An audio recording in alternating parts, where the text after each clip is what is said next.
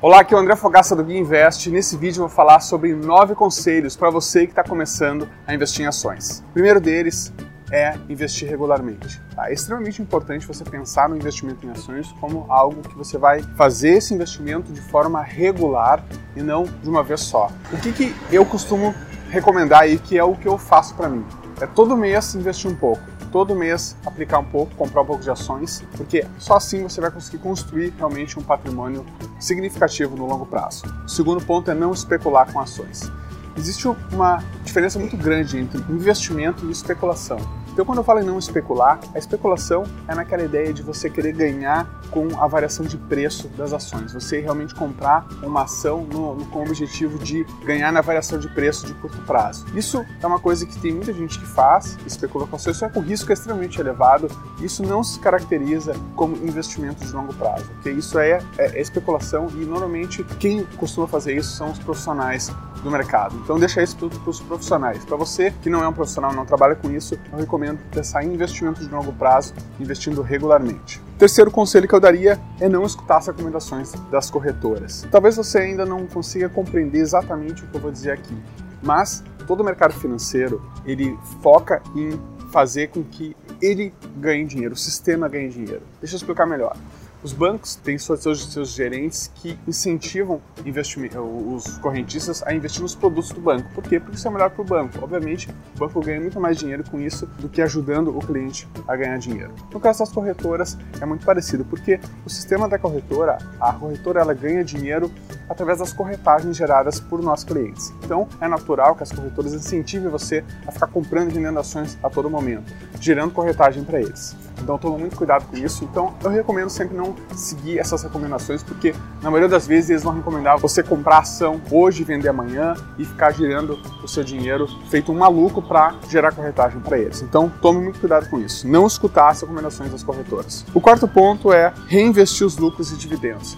É extremamente importante você pegar esses dividendos que você recebe eventualmente numa que outra ação que você compra, e você reinvestir ele comprando mais ações. Isso é outro ponto que muita gente desconsidera e acaba usando esse dinheiro para para gastar outras coisas. Mas se você tiver o objetivo de acumular patrimônio no longo prazo, é importante você pegar os dividendos e reinvestir comprando mais ações, ok? O cinco conselho é escolher empresas com ótimos fundamentos. Isso, em outras palavras, eu diria que é você investir em boas empresas, certo? Você investir em empresas de qualidade. Tá? Se você for sócio de boas empresas, a tendência é que você vai ganhar dinheiro no longo prazo, porque o preço das ações de boas empresas tende a acompanhar o crescimento dos lucros dessas empresas. O sexto conselho é diversificar entre empresas de setores diferentes. Se você está montando uma carteira de ações, é importante você tomar uma atenção maior para a questão de não investir numa única empresa ou, ou, em duas únicas empresas ou três únicas empresas, daqui a pouco do mesmo setor ou de setores parecidos.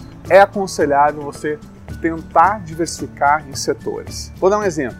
Digamos que você tem uma empresa muito boa, de extrema qualidade do setor bancário, você tem um banco, você tem uma empresa de extrema qualidade do setor industrial, você tem uma empresa muito boa no setor de tecnologia, você tem uma outra empresa muito boa no setor de no setor farmacêutico, por exemplo, uma outra empresa no setor educacional, aí você vai estar diversificando em vários setores da economia e isso é uma coisa boa porque caso aconteça alguma coisa com um setor específico, você tem os outros setores que podem, digamos assim, recuperar a perda daquele setor que você, digamos, perdeu dinheiro.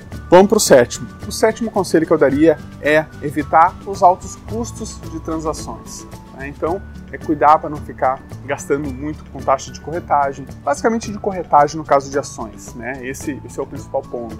Ou se você vai investir num fundo de ações, não pagar uma taxa de administração muito elevada. Então, muito cuidado com isso aí. Oitavo ponto, o oitavo conselho é você fazer uma alocação de ativos entre renda variável e renda fixa. Você ter na sua carteira de investimentos uma parcela em renda fixa e outra parcela em renda variável.